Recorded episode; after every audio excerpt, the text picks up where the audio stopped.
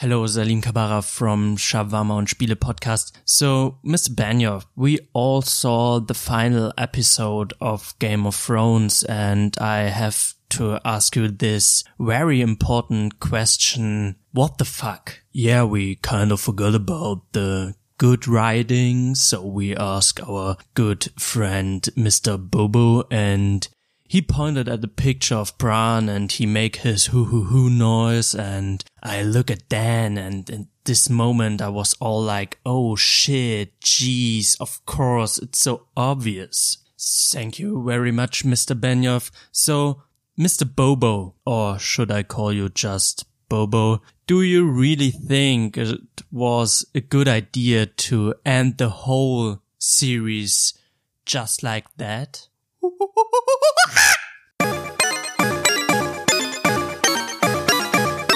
Shawarma und Spiele. Hallo und herzlich willkommen zur 31. Folge von Shawarma und Spiele, der sechsten Special-Folge zur finalen Staffel von Game of Thrones. Es ist geschafft. Das Ende ist erreicht. Wir haben gesehen, wie Game of Thrones endet. Diese unfassbar krasse Fantasy-Serie ist jetzt zu Ende gegangen und ich habe in den vorangegangenen Folgen darüber geredet, wie ich auf Game of Thrones gekommen bin, was für Zufälle da ineinander griffen, dass ich halt auf dieser Party war, auf dem Dorf, in diesem kleinen Schuppen und dort lag die Zeitung, die auch unbedeutend war und unbekannt. Und da gab's zufällig einen Artikel über Game of Thrones und ich habe diese Serie angefangen zu gucken, bevor sie andere geguckt haben. In meinem Umfeld war ich auf jeden Fall der Erste und ich habe sehr, sehr lange gebraucht und vier Anläufe gebraucht, um Zugang zu finden zu dieser Serie. Und dann habe ich mich so sehr in diese Serie verliebt, so sehr in diese Fantasy-Welt verliebt, dass ich dann mit der sechsten Staffel anfing, auch die Bücher zu lesen und ich habe alle zehn deutschen Bücher gelesen. Ich lese gerade die englischen Bücher, um mein Englisch so ein bisschen zu verbessern und einfach nochmal abzutauchen in die Buchstory, die ja jetzt sehr, sehr anders ist als die Story aus der Serie oder wie wir sie aus der Serie kennen. Und ich habe acht Jahre meines verbracht, mitgefiebert, Hintergrundinformationen gesucht. Ich hab, ich bin so abgetaucht in diese Welt und das hat jetzt ein Ende gefunden nach der sechsten Folge der achten Staffel. Die Geschichte ist zu Ende erzählt und ich habe immer spaßeshalber gesagt, ich muss so lange überleben. Also egal was kommt, ich muss so lange überleben, bis ich das Ende von Game of Thrones gesehen habe und dann kann ich als zufriedener und glücklicher Mensch sterben. Ich war riesen Fan von dieser Serie und ich dachte immer, das Finale, das wird das Krisenereignis für mich, das Ende einer Ära, das Ende von alledem. Ich meine, ich habe Höhen und Tiefen erlebt, ich habe mitgefiebert, ich habe, was ich alles mit dieser Serie erlebt habe.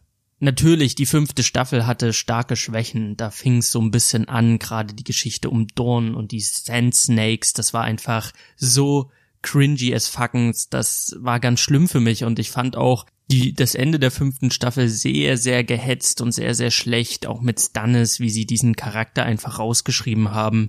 So unwürdig enden lassen. Ich fand Stannis immer einen tollen Charakter. Also er war nie der Sympathieträger, aber ich fand seine Disziplin und sein sein Recht auf den Thron einfach krass und ich fand den Charakter sehr interessant und ich habe Davos immer geliebt, der war mir unheimlich sympathisch und diese beiden zusammen fand ich immer sau sau cool. Also Stannis war so mein Held in Anführungsstrichen, mein Lieblingscharakter und der war dann weg und der Tod von Jon Snow war dann gar nicht mehr so schlimm, weil ich war nie so der krasseste Jon Snow Fan. Ich war immer auf Seiten von Stannis und dass er da halt einfach vor den Toren von Winterfell verreckt, fand ich einfach mies und dann auch noch von Brienne, die ich sowieso nie wirklich leiden konnte. Das war eine schlimme Staffel, aber auch die hatte Hard Home und Hard Home hat mir einfach gezeigt, okay, es geht hier um mehr. Es sind diese Untoten und es ist der Nachtkönig und das ist einfach eine unfassbar interessante Storyline und das ist fett. Und dann kam eine sechste Staffel, die mich so ein bisschen versöhnlich gestimmt hat mit dieser ganzen Mystik rund um Melisandre, die John zurückholt, John der Winterfell zurückerobert,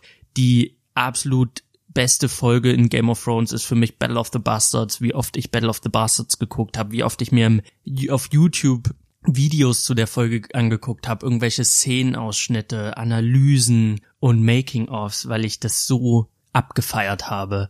Also wenn ich an Game of Thrones denke, dann denke ich an so viel krasse Szenen. Also ich habe jetzt noch nicht einmal davon gesprochen, wie krass ich es fand, dass Ned stirbt, wie krass ich es fand mit der roten Hochzeit, die Purple Wedding, wie Joffrey stirbt, ist einfach unfassbar krass. Und ich fand auch, ach, so viel. Äh, the Watchers on the Wall, die Episode, wo die Nachtwache gegen die Wildlinge kämpft, ist einfach unfassbar gut. Es, ist, es gibt so viele Folgen. Und da könnte ich stundenlang darüber schwärmen, wie gut ich diese Serie fand und wie sehr diese Serie einen Platz einfach in meinem, in meinem Nerdtum eingenommen hat. Das war viel zu krass. Und ich hole gerade so weit aus und erzähle hier knapp fünf Minuten darüber, wie sehr ich diese Serie geliebt habe, um deutlich zu machen, was in mir vorging, als ich das Finale gesehen habe. Ich war auf der Insel Rügen, meine Mutter hat da geheiratet, also ich war am Montag im Hotelzimmer und ich konnte es natürlich nicht abwarten. Und ich habe mir immer vorgestellt, wie besonders dieser Moment werden würde, aber durch die vorangegangenen Episoden habe ich es nicht ganz so gefühlt und ich habe mich dann hingesetzt mit Lou, wir haben die Folge gesehen und wir haben halt einfach die Folge gesehen. Und es regte sich in mir nichts, absolut gar nichts.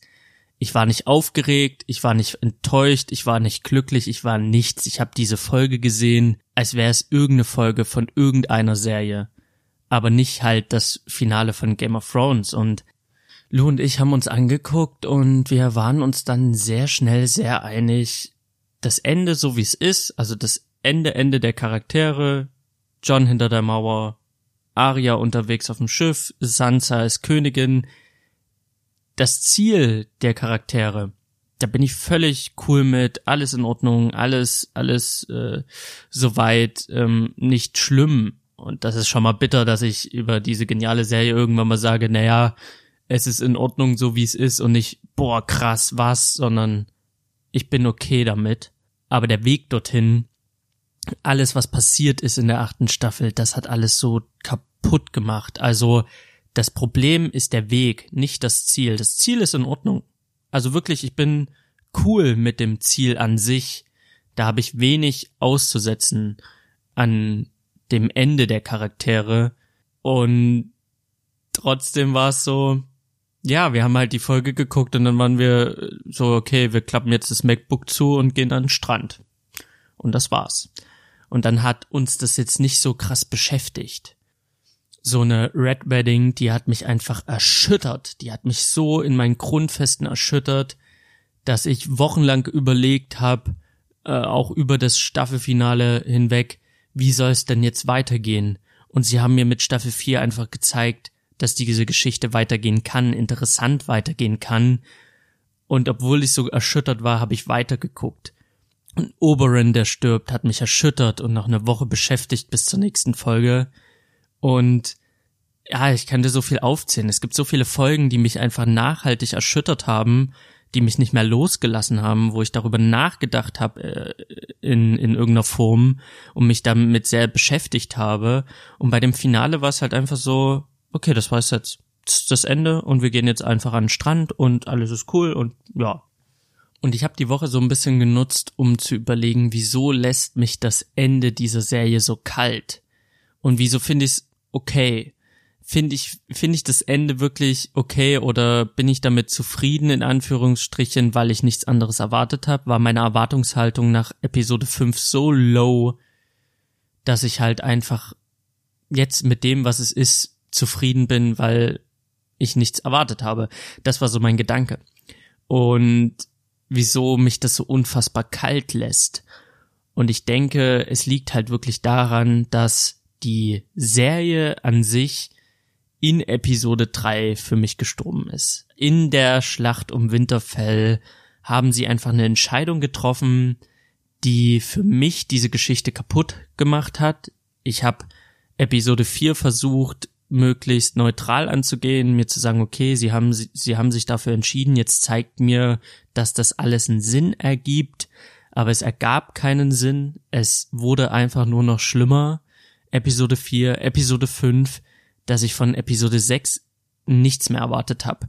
Und auch da gibt es wieder so viele Fehler auf dem Weg zum absoluten Ende, dass es mich halt einfach nicht mehr gekickt hat. Dass ich jetzt da sitze und mir denke, es ist so wie es ist, da braucht man auch keine Petition zu unterschreiben, das finde ich völligen Quatsch, das finde ich völligen Mist.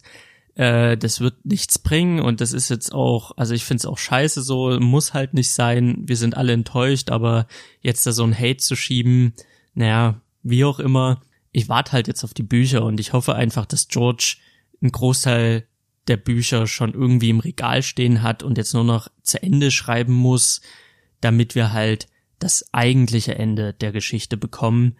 Auch wenn ich immer wieder gesagt habe, ich habe eigentlich keine Hoffnung mehr, dass es die Bücher gibt, hoffe ich doch, dass es irgendwann die Bücher gibt, weil wir brauchen sie jetzt mehr als jemals zuvor. Und wir merken auch in Episode 6 ganz, ganz deutlich, das Problem der achten Staffel ist die Zeit. Sechs Folgen reichen eben nicht, um diese epische Geschichte zu Ende zu bringen. Und wenn man dann hört, dass HBO äh, zwei Staffeln mehr D&D angeboten äh, haben, das heißt, die hatten die Chance, die Geschichte auszuerzählen und sie haben sich dagegen entschieden, dann macht einen das stutzig, dann macht dann macht einen das irgendwo wütend, weil es wären diese zwei Staffeln gewesen, die wir gebraucht hätten, um alles nachvollziehen zu können. Und es ist auch natürlich besonders bitter, wenn ein George auf dem, auf dem roten Teppich steht, interviewt wird und er sagt so, naja, die, die wollten halt ihr Leben zurück und ich kann das schon verstehen und wir hätten noch eine zehnte, elfte und zwölfte Staffel machen können. Die Möglichkeit bestand, aber die wollten halt einfach das Projekt beenden. Dann ist es sehr bitter, weil man merkt es. Man merkt es zu jeder Sekunde in Staffel 8, dass sie oder nicht ganz Staffel 8, ich würde sagen ab Episode 3, dass sie das Ganze beenden wollten, dass sie keinen Bock mehr hatten und dass sie andere Projekte im Blick haben und dass sie einfach ein Ende der Geschichte haben wollten und deswegen setzen die sich hin und sagen, sechs Folgen, das langt. Und wir sehen sehr, sehr bitter, dass sechs Folgen eben nicht reichen, um diese Serie zu einem Ende zu bringen, was uns alle irgendwo befriedigt. Natürlich kannst du nicht jeden Fan abholen, aber wir sehen ja an der Resonanz, dass eigentlich niemand wirklich zufrieden ist mit Staffel 8. Also es gibt kaum eine Person, die sagt, also ich bin völlig cool damit. Und meistens sind das die Leute, die gar nicht so krass im, in der Thematik stecken, sondern die gucken Game of Thrones nebenbei weg, aber die stecken halt nicht drin. Alle Fans, die drin stecken, sind nicht zufrieden und das zu Recht. Die sechste Folge wurde von D&D geschrieben, also Benioff und Weiss haben sich als Showrunner das natürlich nicht nehmen lassen und sie haben dann auch noch Regie geführt und ich muss auch sagen, die sechste Folge fand ich vom Pacing gar nicht mal so schlecht. Sie beginnt mit einer sehr, sehr ruhigen Szene. Wir sehen, wie Tyrion durch den Schutt von King's Landing läuft. Wir sehen, wie er einfach die Zerstörung wahrnimmt. Wir sehen nochmal einen Verbrannten, der an ihm vorbeiläuft und er begibt sich in die Katakomben von King's Landing oder vom, vom Bergfried, um dann halt zu gucken, ob seine Geschwister es rausgeschafft haben oder nicht und wie er da durchläuft, wie die Kamera ihm folgt, wie viel Zeit sich diese, dieser Anfang nimmt, das fand ich sehr schön und da dachte ich mir auch, diese Zeit hätte, hätten wir an anderer Stelle genauso nötig gehabt. Dieses Zeitnehmen für Szenen, dieses Zeitnehmen, eine Geschichte zu erzählen, das ist wichtig und diese Folge hat einfach gezeigt, dass, dass sie es drauf hätten, wenn sie sich diese Zeit genommen hätten. Und Tyrion geht dann halt in den Schutt und natürlich kann man dann sagen, okay, es liegt ein bisschen zu wenig Geröll rum. Ich meine, die ganze Hütte ist eingestürzt über Cersei, über Jamie und dann sehen wir halt, wären sie fünf Meter weiter weg gewesen, hätten sie wohl überlebt. Also das war nicht das Bild, was wir in der Folge davor gesehen haben. Also es wirkt schon wieder sehr unlogisch, diese ganze Szenerie. Aber ich fand es sehr, sehr schön, wie Tyrion die Steine wegschleppt und dort sieht er halt Cersei und Jamie. Natürlich kann man jetzt darüber diskutieren, müssten die nicht Matsch sein bei dem ganzen Geröll und bei dem ganzen Schutt. Würde ich aber jetzt echt nicht ankreiden wollen der Serie. Also das hat mich wirklich überhaupt nicht gestört. Was mich vielleicht noch am meisten gestört hat, ist einfach, wie gut die Szene war und wie sehr sie wieder zerstört wird durch den Weg dahin. Das Ziel, Tyrion trauert um seine Geschwister, die im Schutt eng umschlossen liegen, finde ich cool. Das Ziel dieser Szene top. Der Weg dorthin, und da rede ich auch über Episode 5, Hanebüchner Schwachsinn. Jamie haben sie so verkackt, einfach diese Charakterentwicklung einmal im Kreis gedreht. Das ist so ein Blödsinn. Das war so ein hirnloser Kackscheiß, der mich einfach aufregt.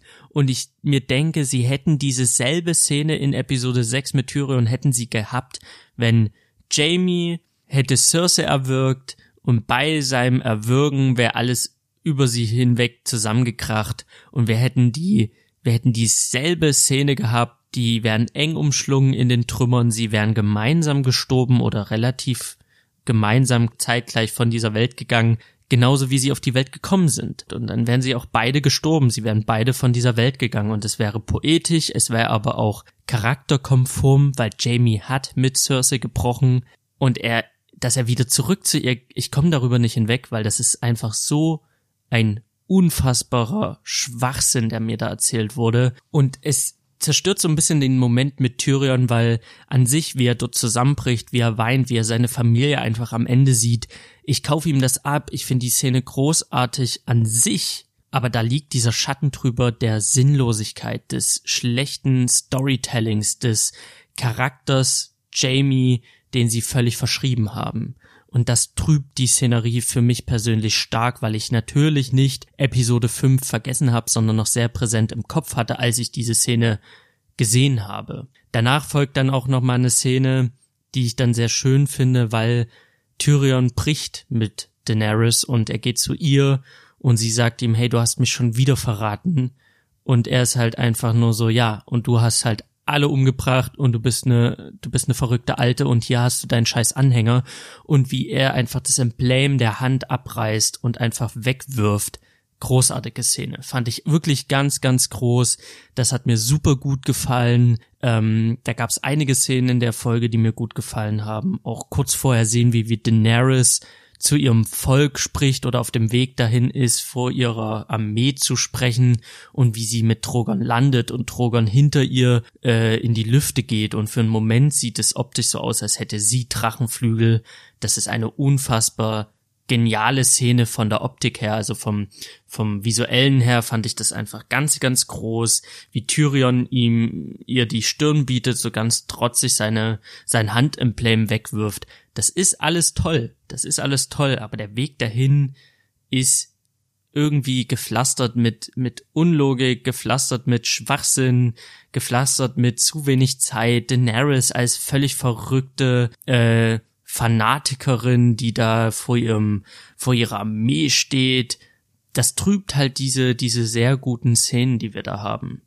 Wir sehen auch, wie John irgendwie noch durch die Trümmer läuft mit Davos und wie Grey Worm einfach Gefangene abschlachtet, wie John sich hinstellt und sagt, hey, mach das mal nicht und Grey Worm macht es halt trotzdem und John lässt es auch noch zu. Ich meine, er ist der Erbe des Throns, er ist nicht irgendjemand, er ist der König des Nordens, er ist er ist mit Danny irgendwie in der Kiste gewesen, hat da eine Verbindung. Also er steht ja vom Rang her weit über Craven und trotzdem lässt er sich von Craven eine Ansage machen und das, das, es ergibt keinen Sinn. Wir sehen nur, wie Craven komplett eskaliert und dort die Wachen ab, also die, die Wachen, die Lannister äh, Leute dort abschlachtet und dann läuft John halt zu Daenerys äh, durch. Er läuft an den Dothraki vorbei, wo man sich fragt, was machen die überhaupt noch hier? Und er läuft hoch zu Daenerys, die äh, dann halt ihre Rede hält. Und da ist Worm halt schon wieder. Und man, man denkt sich so, verkaufen die mich jetzt gerade wirklich für dumm? Ich meine, das fällt niemanden auf im Schnitt, das fällt niemanden auf, während diese ganze Folge entsteht.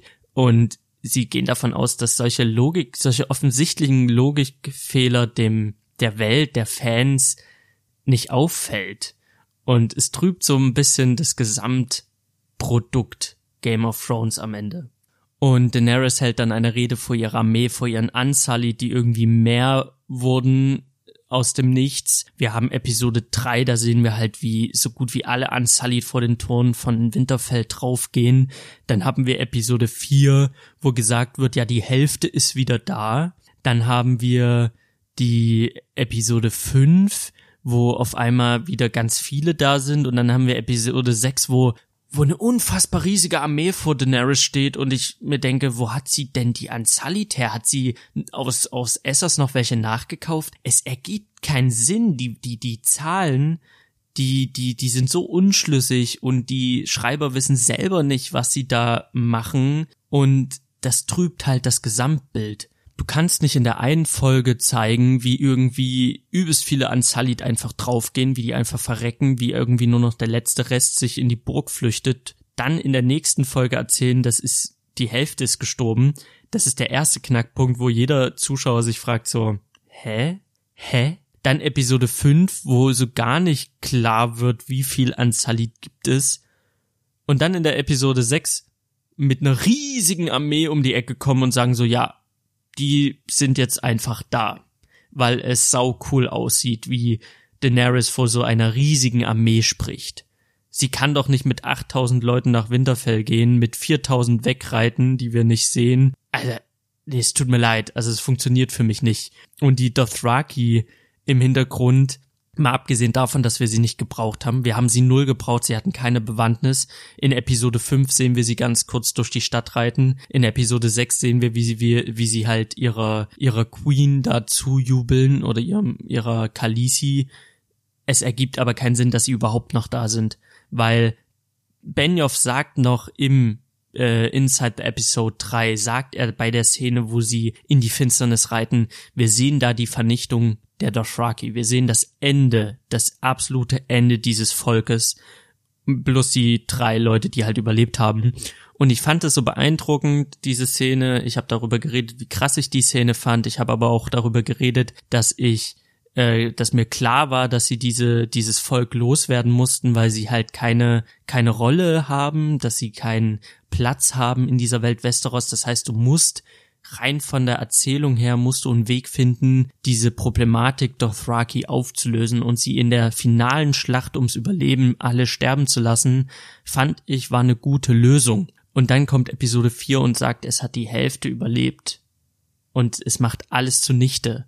Und wenn man diese Dothraki noch gebraucht hätte von der Story her in Episode 5 und 6, wenn sie eine Bewandtnis gehabt hätten, die dann irgendwo diese unlogische Entscheidung rechtfertigen, dann würde ich noch sagen, na okay, gut, sie brauchten halt diese Szene, sie brauchten halt dies, sie brauchten halt das, deswegen haben sie halt noch äh, die Hälfte der Dothraki aus dem Hut gezaubert. Und dann stellt man halt einfach fest, wenn die letzten Credits laufen, die Dothraki hatten keine Be Bewandtnis mehr und du hättest sie genauso gut in Winterfell alle sterben lassen. Und es macht einfach alles kaputt, weil man sich die Frage stellt, wieso haben sie diese hirnrissige Entscheidung getroffen, die wieder zurückzuholen, weil es natürlich wiederum im Umkehrschluss den Night King völlig schmälert oder diese Gefahr schmälert oder diese Macht schmälert und den Night King einfach zur absoluten Witzfigur verkommen lässt. Das habe ich schon in Episode 4 in meinem Recap lang und breit besprochen, wie sie einfach im Nachhinein noch mehr Schrecken aus diesem Night King wegnehmen, weil man sich fragt, naja, wer ist denn da überhaupt noch gestorben? Was hat der Night King überhaupt gerissen? Anscheinend nichts. Absolut gar nichts.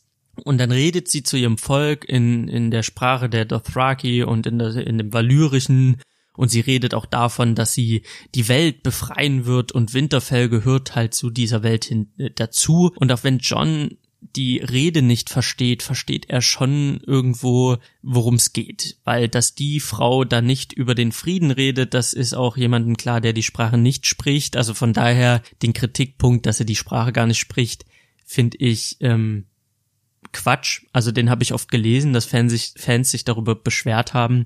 Ich persönlich fand das gut, weil es wird jedem Idioten klar, ob er jetzt das äh, Ganze versteht oder nicht, dass diese Frau am Rad dreht, dass diese Frau noch vorhat, ganz viele Opfer zu bringen auf ihrem Weg zum Paradies, von dem sie halt redet, von dieser Welt ohne Sklaven, ohne Leid, das Real zu breaken.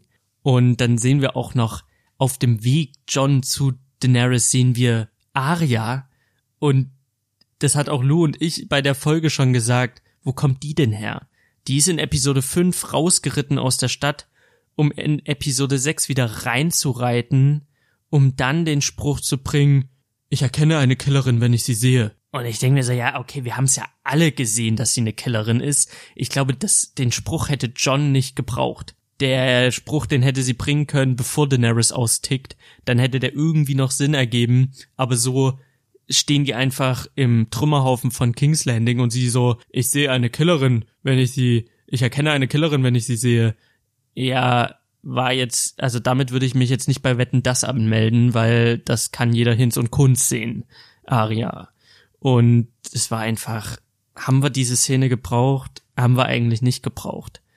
Und so geht diese Folge hinweg bis zu dem Punkt, Tyrion wird eingesperrt, John redet mit Tyrion, Tyrion macht ihm klar, hey, wenn Daenerys nicht stirbt, dann ist deine Familie die nächste, die brennt und John entscheidet sich dann äh, dafür, Daenerys umzubringen. Und ich finde, wie er auf den Weg ist zu, zu Daenerys und wir sehen noch Drogon vor der Zugangstür zum Thronsaal, wie er dort im Schnee liegt. Es schneit endlich oder es ist äh, Asche, wir wissen es nicht so genau. Ich meine, Schnee in King's Landing wird ja schmerzlich vermisst. Der Winter sollte schon lange da sein. Irgendwie kam er nie. Das hat man einfach vergessen. Darüber will ich mich gar nicht mehr äh, beschweren oder aufregen.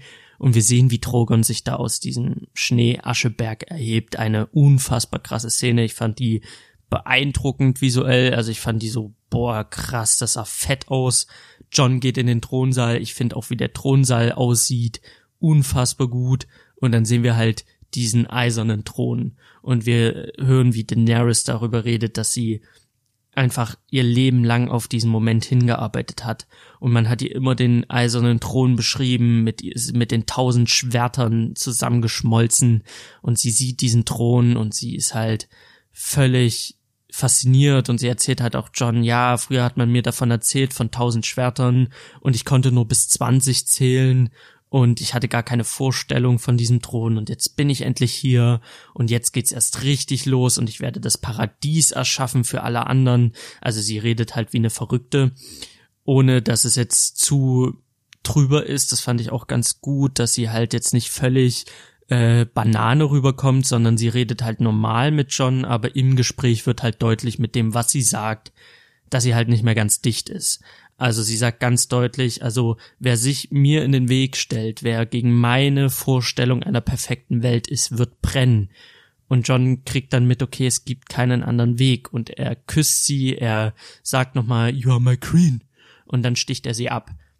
Die Szene an sich hätte unfassbaren Impact. Diese Szene an sich hätte mich wohl irgendwann in, im Laufe von Game of Thrones hätte so eine Szene mich völlig weggeblasen aber als ich sie gesehen hat, hat sie mich völlig kalt gelassen. Und da haben wir wieder die Zeit. Man hat mir nicht gezeigt, wie diese Beziehung entstand.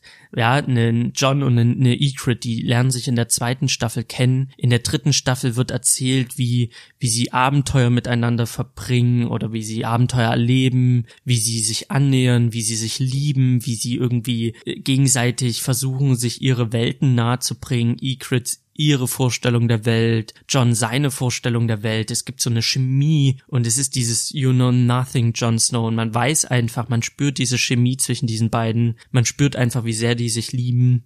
Und deswegen tut es so unfassbar weh und man leidet richtig mit John mit in Watchers on the Wall, als Ygritte erschossen wird, weil man weiß, was sie zusammen erlebt haben. Man denkt nun mal an die Staffel 3, man denkt an ihre Reise zur Mauer, über die Mauer, hinter der Mauer man denkt an die Höhlenszene, wie sie in der Höhle äh, bimsen, man denkt an all diese Szenen und man hat halt ein Bild von dieser Liebschaft.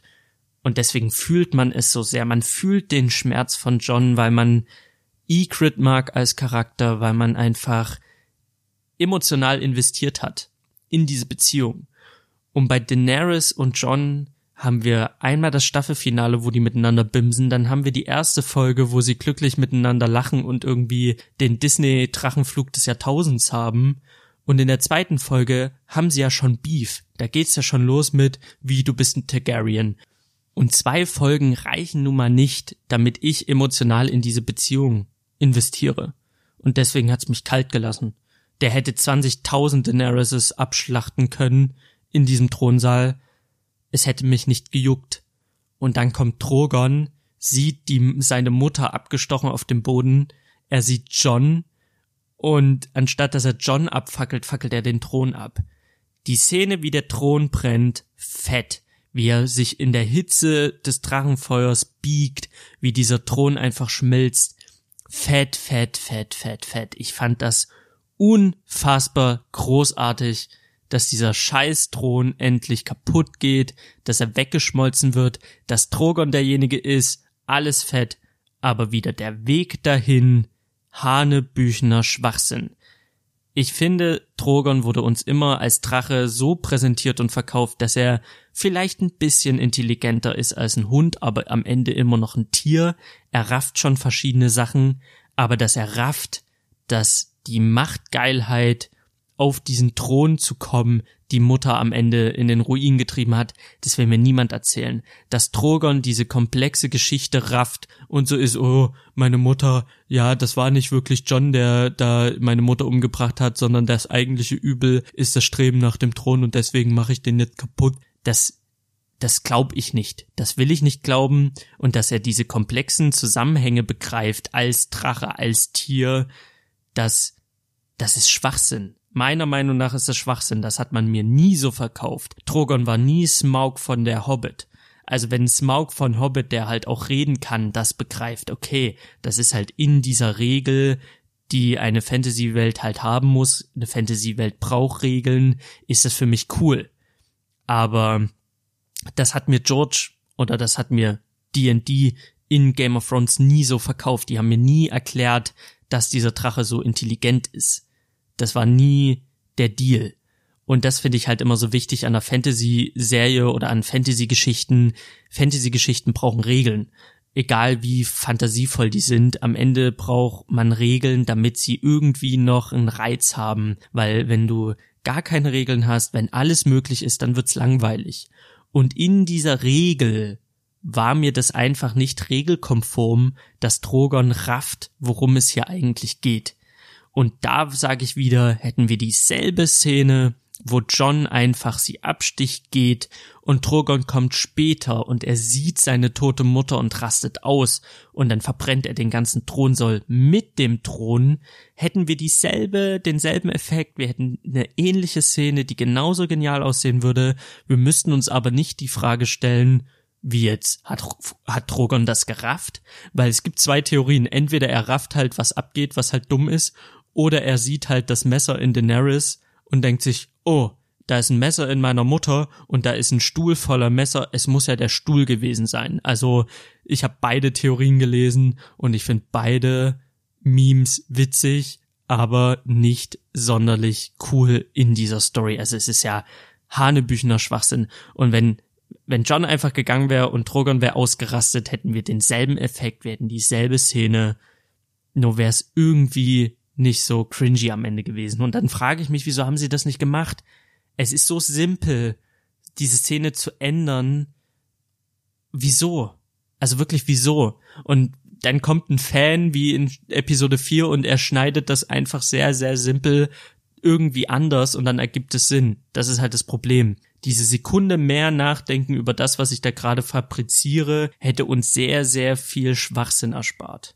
Und natürlich John, der Mörder von Daenerys, wird gefangen genommen von den von Grey Worm, der natürlich den Mörder nicht einfach umbringt, sondern ihn einfach gefangen nimmt, dann noch zu dem Rat von Westeros geht und sagt, okay, was machen wir mit dem Gefangenen, was machen wir mit meinem Gefangenen? Und dass er da noch Deals eingeht, fand ich einfach sehr inkonsequent, weil wir in Episode 5 und auch in Episode 6 sehen, dass Greyworm nicht mehr der Charakter ist, der irgendwie rational und vernünftig Probleme löst, sondern halt der ich schlachte euch ab Greyworm geworden ist. Und dass er dann bei John die Ausnahme macht und sagt, okay, lieber Rat von Westeros, was machen wir denn jetzt mit John?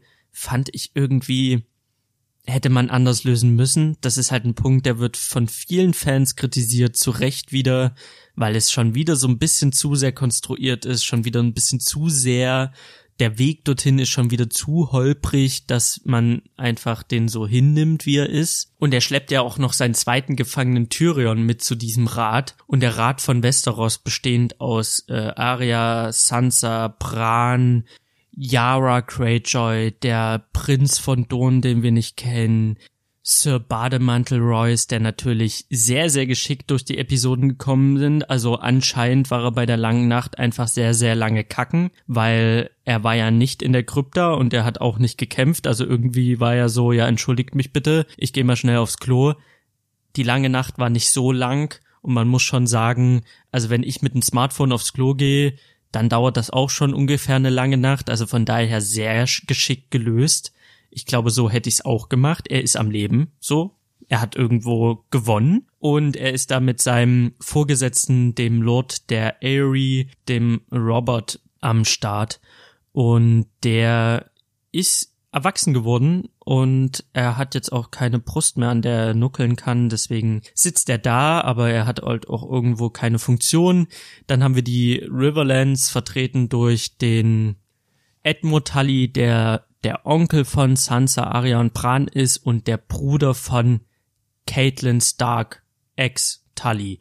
Also der Edmure, den ähm, kennt man in den Büchern, macht er halt viele Fehler, ist halt eher so eine traurige Gestalt, weil er versucht immer der Held zu sein, dabei macht er Fehler und ist halt eher die Pappnase, die Lachnummer, weil er viele Sachen einfach versaut, aber am Ende ist er jetzt kein Clown, er ist halt einfach eine tragische Figur, ein Typ, der sich immer beweisen will und dabei einfach Fehler macht, weil er halt kein Held ist, sondern einfach eine Wurst. Und in dieser, in diesem Rat Council, wo sie dann überlegen, wer der König wird, macht er sich halt zu Wurst, was ich ein bisschen übertrieben finde. Das war schon sehr slapstick, das war schon sehr äh, trüber für mich, weil Tyrion wird dann hingestellt, Craven sagt, okay, was machen wir mit den Gefangenen, wie, wie verbleibt man nun? am besten ihr wählt jetzt mal einen König, der das entscheidet, was natürlich wieder sehr, sehr Hanebüchen konstruiert ist, um an diesen Punkt zu kommen, wo man sich dann fragt, wieso lässt sich Craven auf so eine Scheiße ein, wieso fordert er jetzt äh, diese Wahl zum König, wieso hält er sich an diese Wahl, also es ist schon wieder dieser Weg zu dieser Wahl ist schon wieder so wackelig und ist schon wieder so unlogisch, dass man nicht darüber nachdenken darf und Tyrion hält dann eine brennende Rede. Sam wirft noch ein, wie wär's denn, wenn wir die Demokratie an, anbringen? Und ich war so, nice, das wäre ja genau das Ende, was ich vorhergesehen habe oder was ich mir gewünscht hätte von Game of Thrones. Aber er wird halt nur von allen ausgelacht, die sind so, ja, wir lassen die Bauern entscheiden oder was? Was bist denn du für ein Kunde? Und Tyrion erzählt dann, ja, es gibt nur einen mit einer tollen, krassen Geschichte und das ist Bran. Und ich denke mir so, what the fuck? Der Gefangene der Anzalit ist der rechtmäßige König der sieben Königslande. Egal, ob er das will oder nicht, aber grundsätzlich sollte man ihn vielleicht mal mit ins Bild nehmen, vielleicht sollte man ihn mit in die Überlegungen bringen, weil er ist ein fucking Targaryen. Und er ist nicht irgendein Targaryen, sondern er ist der Sohn von Regal und Lyanna Stark. Also, what the fuck, der ist der Typ für diesen Thron der jetzt kaputt ist, aber er, er ist der König so und es wird so überhaupt nicht darüber geredet, weil er jetzt Gefangener ist, weil er seine, weil er seine Alte umgebracht hat. Aber zu Recht, die hatte nicht mehr alle Tassen im Schrank. Aber es wird so überhaupt nicht darüber geredet und Tyrion kommt um die Ecke und meint so, ja, Bran hat die geilste Geschichte. Ich habe mir vor der Schlacht von Winterfell alles erzählen lassen in Episode 2 und ich denke, er ist so die coolste Socke. Und das Allerschlimmste ist, dass Bran sich hinstellt wieder wie so ein verkiffter Teenie in die Kamera guckt und sagt, was glaubst du, wieso ich hergekommen bin? Und ich, also nee, Leute, es gibt in jedem Freundeskreis gibt es eine Person, die immer abwartet, bis es passiert und dann im Nachhinein behauptet, sie hätte es vorhergesehen, die hätte es von Anfang an gewusst so wirkte diese ganze Szene, wo ich mir dachte, oh komm, Bran, ey, calm your scheiß Titties, ohne Scheiß. Also, dass er das alles vorhergesehen hat, really, really? Ja, ich, also, ich bin ja jetzt nur hier, weil ich ja wusste, dass ich zum König ernannt werde. What? Du redest seit zwei Staffeln davon, dass du The Three-Eyed Raven bist. Du redest seit zwei Staffeln davon, dass du niemals herrschen kannst über irgendwas. Du kannst nicht Lord sein, du kannst nicht dies sein, du kannst nicht das sein, weil du bist jetzt etwas anderes. Du bist jetzt The Three-Eyed Raven. Und der ist jetzt der König. Da muss ich wieder sagen, dass er als Gedächtnis der Menschheit, als Typ, der die Geschichte sieht zu jedem Moment, dass er König ist, finde ich keine dumme Idee, weil er kann jederzeit in die Vergangenheit reisen, in die Gegenwart. Er hat halt dieses unfassbare Wissen Und wenn es mal zu Krieg kommen sollte oder zu Konflikt, dann sieht er halt schon, wie ist es dazu gekommen, was ist passiert. Man kann ihn halt nicht verarschen, man kann ihn halt nicht linken, wie man jetzt einen Ned verarscht hat, wie man einen äh, Vishni, was hast du nie gesehen, verarscht hat. Also er, er sieht ja alles. Von daher finde ich die Idee gar nicht schlecht, dass das Gedächtnis der Menschheit über die Menschheit in Westeros herrscht. Gar nicht schlimm. Das ist schon wieder das Ziel, über das wir reden. Der Weg dahin. Also hätte man uns ab Staffel 7 erzählt, okay, bei diesen ganzen Szenen, die wir hatten, von wegen, Bran, du bist der Lord von Winterfell und er sagt, nein, ich bin der Three-Eyed Raven. Wenn man da einfach gesagt hätte, oder wenn Bran einfach gesagt hätte, Leute, ich bin nicht Lord von Winterfell, ich kann niemals Lord von irgendwas sein, weil meine Bestimmung liegt woanders. Dann hätte der Zuschauer sich gedacht, okay, damit meint er bestimmt, er ist der Three-Eyed Raven, aber man hätte sich offen gelassen, dass er halt noch König wird, weil dann hätten wir diesen Moment von, ah, das meinte er mit Bestimmung, er ist der König, das hat er schon gesehen. Aber dadurch, dass er halt immer und immer wieder sagt, er kann nicht, er kann nicht, er kann nicht, und dann aber sagt, ja, dafür bin ich hergekommen. What the fuck? Also hat da niemand mehr drüber geguckt? Das ist so, das ist so hanebüchener Schwachsinn, dass dieses Ziel, was ich gut finde, durch den Weg dahin völlig zerstört wird. Völlig zerstört. Und dann sind alle völlig cool damit, außer, außer Sansa, die sagt so, okay, die, die Starks oder die, die Nordmänner, die haben so oft gekämpft und die haben so hart gekämpft, die haben so viele Opfer gebracht. Ich möchte bitte, dass die ähm, unabhängig sind. Und alle sagen so, ja, okay, wenn der Norden unabhängig sein will, dann ist das alles cool. Wieso beugt der Norden nicht den, die, die wollen ja sich nur noch von einem Stark niederknien, so wie ich das verstanden habe. Aber Brandon ist doch ein Stark ein Stark auf dem Iron Throne, der nicht mehr existiert, aber ein Stark als König der sieben Königslande, wieso haben die Nordmänner da was dagegen? Sie wollen sich nur noch einem Stark als König unterordnen und Bran ist ein Stark.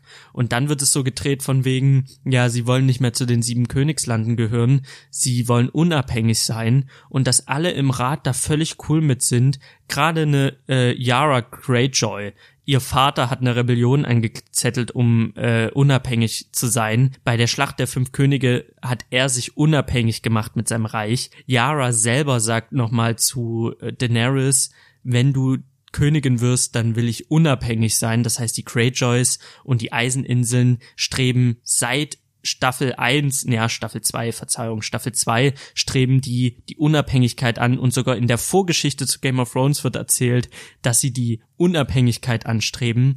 Da sitzt der Prinz von Dorn. Dorn ist so das das unabhängigste Königreich überhaupt. Also die haben sich so lange gegen die Targaryens widersetzt. Die haben immer ihren eigenen Schuh gemacht. Das war so die Schweiz von Westeros, die natürlich dann eingegliedert wurde in das in die sieben Königslande aber gerade Dorn, und ich weiß nicht, welchem Haus dieser Prinz, äh, da, zu welchem Haus der gehört, aber wenn er Mattel ist, dann ist einfach sein, sein Hausmotto ungebeugt, ungezähmt, ungebrochen. Das ist das Motto der Mattels, weil die auch immer die Unabhängigkeit angestrebt haben oder immer so einen auf Schweiz gemacht haben und sich nur dem Targaryen gebeugt haben oder dann später Robert, aber an sich immer so ein bisschen ihren eigenen Stiefel äh, durchgezogen haben. Das sind die Martells, das ist Dorn. Und dass weder die Choice noch die Martells oder Dorn, der Prinz, der Einwände erheben, das ist einfach so ein Schwachsinn. Weil wenn die gesagt hätte, die, wenn, wenn Sansa sagt, ey, der Norden wird unabhängig, dann dann müsste eigentlich Yara sagen, ja, okay, die Eiseninseln, aber wenn dann auch. Also wenn der Norden schon unabhängig ist, dann wollen wir dasselbe Recht haben. Und wenn dann das kommt, dann müsste ja der Dorn-Typ sagen, ja, okay, dann ist aber Dorn auch unabhängig. Und das hätte man ja machen können. Dann hätte man gesagt, okay, Leute, wir machen jetzt eine Republik aus Bundesstaaten, so ein bisschen Deutschlandmäßig. Es gibt verschiedene Bundesländer, es gibt sieben Bundesländer, ähm, und sie sind alle vereint in in King's Landing in einem großen Rat. Dann haben wir sowas wie eine Demokratie. Jedes Land ist für sich und dann kommt man in King's Landing zusammen, um dann halt Europa. Europa, das ist Europa. King's Landing als Brüssel und man hat dann halt sieben Königreiche, die souverän nebeneinander herleben. Da hätte doch niemand was dagegen gehabt. Aber nein, es muss halt wieder einen König geben und dann wird dieser Rat gewählt. Tyrion als Hand, der, der Bronn, der der übelste Wichser war in Episode 4, ist jetzt auf einmal Master of Coin und äh, Davos kümmert sich um die um die Schiffe und dann ist halt dieser Council und dann ist irgendwie der Sam als Meister noch da, dann legt er das Buch hin und sagt hier, ein, ein Kollege von mir hat A Song of Ice and Fire geschrieben. Es war nicht einmal Sam selber. Da dachte ich mir wieder, okay, wieso bist du in Winterfell nicht gestorben, so wie es hätte sein müssen? Also hast du ja wirklich gar keine Funktion mehr gehabt, außer mal kurz die Demokratie vorzuschlagen. Also auch ein Charakter, den man hätte völlig rauslassen können. Der hätte in Episode 3 sterben können und es hätte niemandem geschadet, es hätte niemand ihn vermisst. Und dann kommt er an und sagt, ja, das Buch, wo alle Fans dachten, dass ich es schreibe, das habe ich gar nicht geschrieben, sondern das war mein Kollege und der hat es auch noch nicht vollständig gemacht, sondern hat Charaktere ausgelassen. Also wirklich, Leute. Es gab eine schöne Szene mit Brienne, dass sie halt bei Jamie reinschreibt, dass er ein cooler Typ ist. Aber da dachte ich mir auch so, okay, dafür hat Brienne jetzt Winterfell überlebt, damit sie mit Jamie bimst und dann nochmal die, die Chroniken der, der Kingsguard neu schreibt. Leute, wirklich, es war, es war bitter. Der Weg zum Ziel war bitter, bitter, bitter. Und ich hätte es schöner gefunden, wenn einfach alle sieben Königreiche unabhängig wären, dann halt in King's Landing ähm, sich treffen, um halt über länderübergreifende Sachen zu diskutieren und zu entscheiden. Das wäre schön gewesen. Und wenn ich das nicht kriege, dann doch wenigstens Bran als König, okay, gekauft, aber sein, sein, sein Council, sein, seine Zusammenkunft, also seine Berater, dann wirklich ausgewählte Leute aus allen sieben Königslanden, die dann halt wirklich nicht als einer ist die Hand, sondern alle, alle sind Hände und alle entscheiden irgendwie mit. Das wäre das viel schönere Ende gewesen, meiner Meinung nach. Und so sind wir einfach wieder am Anfang. Es gibt wieder einen König, es gibt wieder eine Hand und es gibt wieder äh, die verschiedenen Minister, die da irgendwie ihr, ihr Zeug machen das war einfach, die ganze Geschichte hat sich, was das angeht, im Kreis gedreht. Und das fand ich einfach sehr, sehr schade, weil ich hätte mir eine krassere Konsequenz aus dem ganzen Geschehen Game of Thrones gewünscht. Und dann sehen wir John. John, der zurück zur Nachtwache geht. Und er noch meint, wieso gibt's denn eine Nachtwache? Er spricht das aus, was jeder Zuschauer, jeder Fan sich denkt, wieso gibt es denn eine Nachtwache? Die Wildlinge sind keine Gefahr mehr, sondern Verbündete und der Night King ist ja offiziell tot. Und die Erklärung ist von Tyrion ernsthaft, ja, also wir brauchen ja einen Ort für die ganzen Verbrecher und Bastarde. Ja, dafür gibt's Gefängnisse, also dafür gibt's Kerker, da muss man die nicht an die Mauer schicken. Wenn er gesagt hätte, wir können uns nie sicher sein, ob der Night King zurückkommt und du musst mit der Nachtwache die Mauer wieder aufbauen, du musst immer in den Norden gucken und über den Norden wachen und zusehen, dass die Gefahr niemals wiederkommt, dann wäre ich cool damit gewesen. Wenn Tyrion gesagt hätte, der Night King ist vielleicht tot, aber wer sagt denn, dass er tot bleibt? Wer sagt, dass es im Norden nicht noch einen weißen Wanderer gibt? Und für diesen Fall der Fälle brauchen wir die Nachtwache, dass sie über den Norden wacht und sobald sich da irgendein Untoter nochmal bewegt, dass wir sofort einsatzbereit sind, um die, um Westeros zu, zu verteidigen. Aber diese Erklärung, ja, wir brauchen einen Ort für all die Bastarde und Verbrecher, fand ich unfassbar lame. Also das war so Schwachsinn.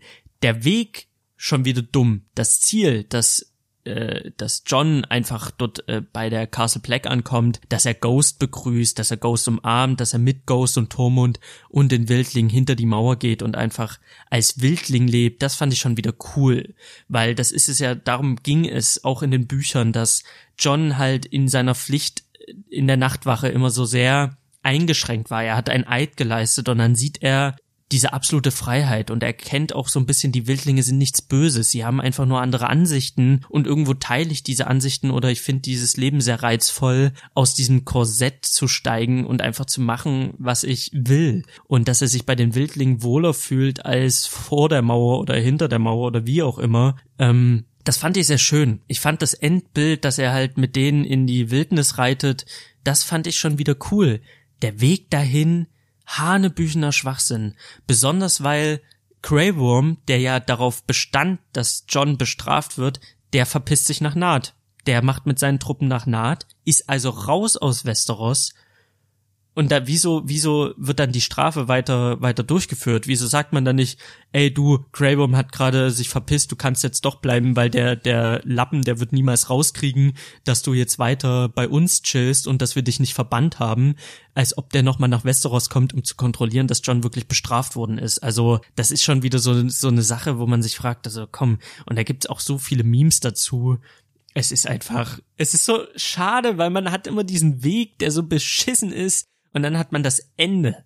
Die, die Aria, die irgendwie auf Reisen geht, cool. Sansa, die gekrönt wird, cool. Aber der Weg dorthin, Leute, das ist doch kein Game of Thrones mehr. Das ist doch Schwachsinn. Das ist einfach so ein dummer Bullshit. Das ist unfassbar, weil man sich die ganze Zeit fragt, was, was soll das? Und ich finde, wenn man eine Folge guckt und wenn man während der Folge das gar nicht so mitkriegt und auch danach nicht mitkriegt und dann muss man erst in Foren lesen, wo die Problematik ist, dann finde ich es schwierig, sich darüber zu beschweren, weil die Folge hat ja funktioniert für einen. Aber ich habe ja schon in der Folge oder beim Folgegucken Episode 3, 4, 5, 6 habe ich entweder in den Credits oder kurz danach ist mir das aufgefallen von selber. Ich meine, ich bin ja kein Genie, irgendwie so ein Writer-Genie oder ich bin auch kein Typ, der dem der Kaffeebecher auffällt oder die Wasserflasche. Das, das, da bin ich nicht der Typ für. Ich bin kein Typ, der jetzt irgendwie ständig nach Logikfehlern sucht und ich bin längst nicht ein Typ, der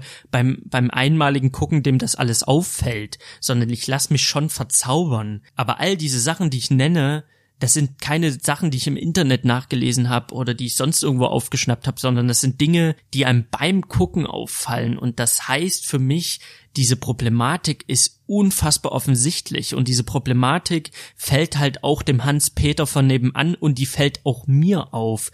Dazu muss ich kein Serien Game of Thrones mega krass Professor-Experte sein, sondern da reicht es einfach Fan zu sein aufzupassen, zuzugucken und dann fallen einem diese Fehler alle auf. Und dann sind es offensichtliche Fehler, dann sind es Fehler, die ein Game of Thrones vier Staffeln lang nicht gemacht hat, in der fünften Staffel an, an, Ansätze hatte von Scheiße, in der sechsten Staffel sich erholt hat, um in der siebten Staffel weiterzumachen. Die siebte Staffel fand ich sehr durchwachsen. Wir hatten einen Spoils of War, das war fett. Wir hatten so viele Folgen, die cool waren. Wir hatten aber auch ein Behind the Wall, was einfach unfassbare dumme Scheiße war. Ähm, so auch unlogisch im ganzen äh, Gentry rennt zurück äh, Scheiß.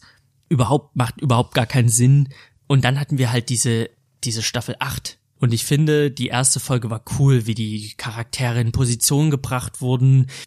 Episode 2 fand ich langatmig, aber da dachte ich mir im Nachhinein, okay, das war jetzt der Abschied von all diesen Charakteren. Und dann kam Episode 3 und damit der Todesstoß dieser gesamten Staffel und auch irgendwo von Game of Thrones selbst, weil Arya, der den Nachtkönig getötet hat, das zog ein Rattenschwanz äh, mit sich, natürlich, sie wollten überraschen. Sie wollten etwas machen, was niemand erwartet. Und es hat auch niemand erwartet. Aber zu welchem Preis? Und der Preis ist nicht nur das, was darauf folgt, sondern man muss auch sehen, dass dieser Überraschungsmoment einen viel zu hohen Preis kostet. Weil man opfert Logik, man opfert Storytelling, Charakterentwicklungen, all das wird geopfert für diesen einen Überraschungsmoment, der dann auch Nachwehen hat, bis in Episode 6 rein und der rückwirkend acht Jahre kaputt machen. Also wir sehen in der allerersten Szene von Game of Thrones überhaupt sehen wir die Untoten und die, also die, die weißen Wanderer. Wir sehen in der zweiten Staffel und auch im Buch lesen wir, wie die weißen Wanderer mit den Untoten die Fist of the First Man angreifen und die Nachtwache auf dem Berg kämpft und versagen. Wir sehen Hardhome. Wir haben die Angst der Wildlinge, die in den Süden wollen, weil sie vor den Untoten fliehen. Das ist eine kontinuierliche Story, die da mit sich geht. Wir kriegen aufgebaut The Lord of Light. Erst denkt sie, es ist Stannis, die Melisandre, dann denkt sie, es ist Jon Snow.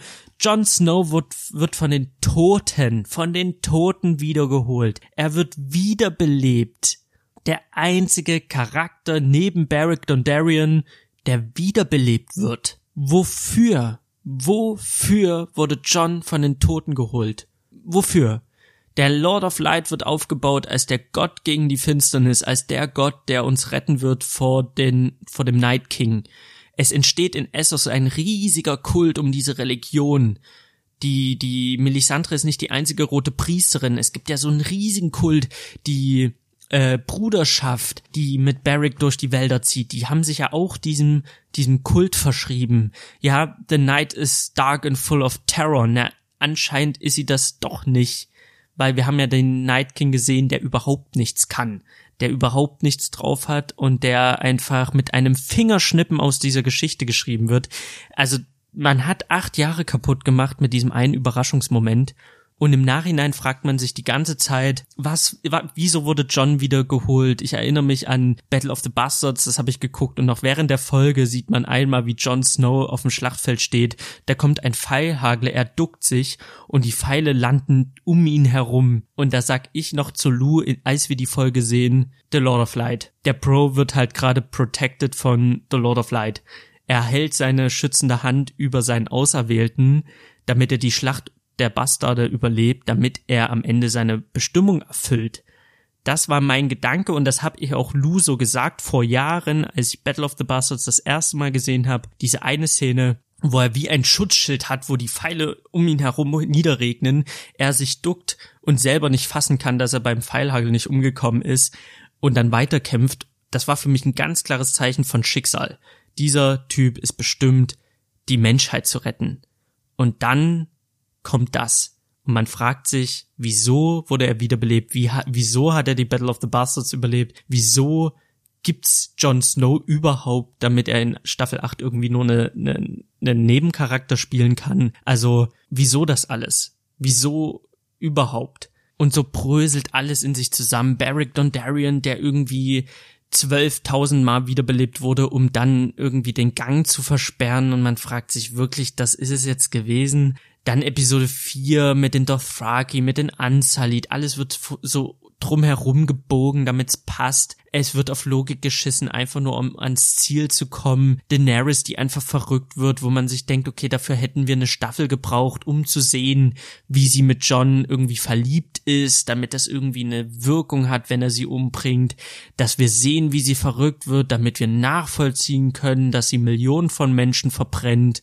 Wir haben so viele Sachen einfach vermisst und man merkt dieser Staffel an, wie, wie gerusht die ist und wie sie einfach diese Serie kaputt schreibt.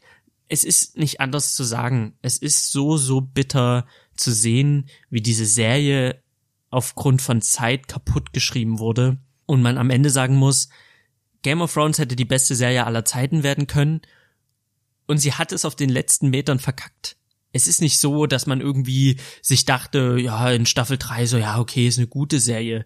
Nein, sie war bis fast zum Schluss war sie überragend und wir waren völlig drin. Sie hat sich Aussätze gegönnt, die wir ihr aber irgendwo verziehen haben. Also ich für meinen Teil habe ihr diese Aussätze einfach verziehen. Staffel 5, Staffel 7.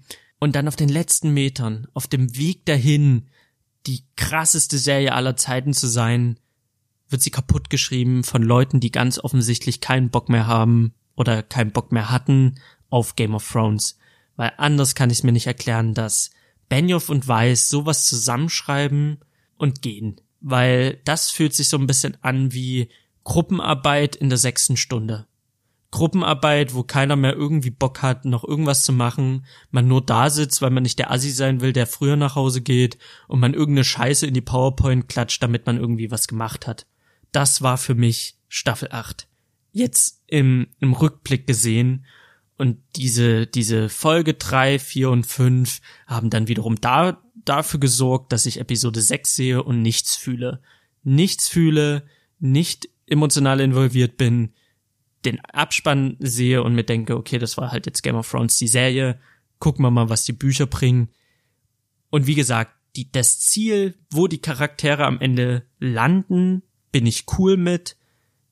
Der Weg dahin ist für mich nicht zu begreifen, wie man das so hart verkacken konnte, weil Fantheorien, Fan-Tweets, Fan-Videos, Mitschnitte zeigen einfach, dass selbst da Hans Wurst um die Ecke bessere Ideen gehabt hat, als das, was wir gesehen haben. Und das ist einfach gruselig, wenn wir uns überlegen, dass wir, dass wir länger gewartet haben auf diese, auf diese Episode, dass wir einfach sehen wollten, wie krass das alles wird, dass unsere Erwartung nochmal gesteigert wurde, weil wir länger gewartet haben. Und dann haben wir das bekommen. Krasse Szenen, dafür haben wir länger gewartet, aber die hätten wir nicht gebraucht. Wenn wir da an die ersten Staffeln denken, wir haben Rob niemals kämpfen sehen, aber wir haben immer verstanden, okay, Rob ist ungeschlagen auf dem Schlachtfeld. Und da haben sie einfach Geld eingespart, was sie damals nicht hatten.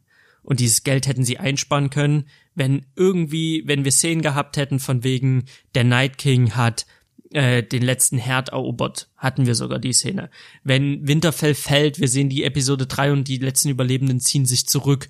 Und dann haben wir Szenen, wie gesagt wird, okay, der Nachtkönig ist mittlerweile am Trident äh, er ist so tief in den Süden gerückt und es sind nur noch wenige Überlebende und im letzten Moment kommt Melisandre und Melisandre hat halt eine Armee aus Essos mit, aus Fanatikern, weil es gibt ja einen Riesenkult in Essos, wenn da die ganzen Priester und Fanatiker kommen, um halt den letzten Kampf zu kämpfen, wenn die Bauern aus dem Süden kommen mit der Mistgabel und sagen, okay, wir haben jetzt begriffen, da ist der Untotenkönig und wir müssen uns verteidigen und lieber sterbe ich auf dem Schlachtfeld als irgendwie, hm, in meinem in meiner Holzhütte und ich habe meine Kumpels mitgebracht und wir sind die Bauernmiliz und wir kämpfen jetzt alle gegen den Nachtkönig. Das sind ja alles so Sachen, äh, da hätte man jetzt nicht so viel CGI Geld rausbuttern müssen, sondern das wären einfach Folgen gewesen, wo man einfach erfährt, okay, der Nachtkönig zieht halt weiter in den Süden, weiter, weiter, weiter und es ist halt wirklich eine Gefahr. Und dann hätten wir den finalen Kampf gesehen, wo John dann auch derjenige ist, der den Nachtkönig tötet, damit es Sinn macht, dass er wiedergekommen ist, damit es alles Sinn ergibt,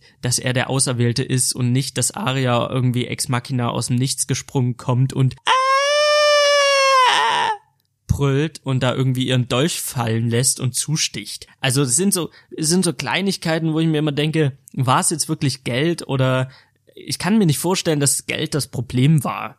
HBO hat gesagt zwei Staffeln und sie raffen das in sechs Folgen zusammen und wir hätten das so sehr gebraucht. Wir hätten gebraucht den Kampf gegen den Night King und zwar länger als nur eine Episode. Und da hätte man mir nicht jede Schlacht zeigen müssen. Es hätte gereicht, wenn irgendwie ein Bote kommt oder sonst irgendwie mir erzählt, was ist passiert äh, in der letzten Woche so.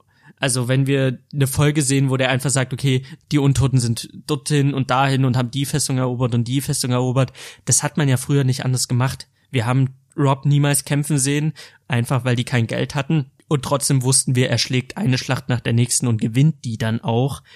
Äh, man kann ja Mittel und Wege finden, kostensparend eine, einen Krieg zu erzählen. Und ja, ich hänge mich jetzt sehr auf diesen Night King Ding auf, weil das für mich das Hauptproblem war. Weil das Night King Aria Ding markiert für mich das, den Anfang vom Ende und der Tod vom Fantum ist einfach der Moment, wo Aria den Night King absticht. Da war es für mich dann halt auch schon vorbei und das Rest, der Rest war halt einfach nur noch ein Dahinkrepieren meiner Fanliebe bis zum bitteren Ende. Und jetzt freue ich mich einfach auf die Bücher, die hoffentlich bald kommen. Jetzt freue ich mich darauf, mich wieder mit Videospielen zu beschäftigen. Und vielen, vielen Dank fürs Zuhören. Ich denke, ich habe an dieser Stelle wieder alles gesagt, was ich sagen wollte. Ich wünsche euch einen wunderschönen guten Morgen, einen wunderschönen Mittag, einen wunderschönen Abend, wann immer ihr das hört. Vielen, vielen Dank für die Zuhörer, die zuhören. Ähm, das werden immer mehr und das freut mich sehr. Und hinterlasst mir doch eine ja, Rezension auf iTunes, die würde mir sehr weiterhelfen. Ihr könnt mir gerne auf Shawarma und Spiele Instagram schreiben oder ihr schreibt mir unter salimspodcast at gmail.com. Schreibt mir, wie ihr die Staffel empfunden habt, wie ihr das Ganze fandet. Ähm, ich habe eine nette Nachricht bei Instagram bekommen von jemanden, der darüber geredet hat, dass er das auch ganz nett fand, das Ende, aber halt auch die Probleme dahin sieht. Also es ist einmal ganz cool mit euch im Austausch zu sein und damit verabschiede ich mich. Tschüss, bis bald. Shawarma und Spiele.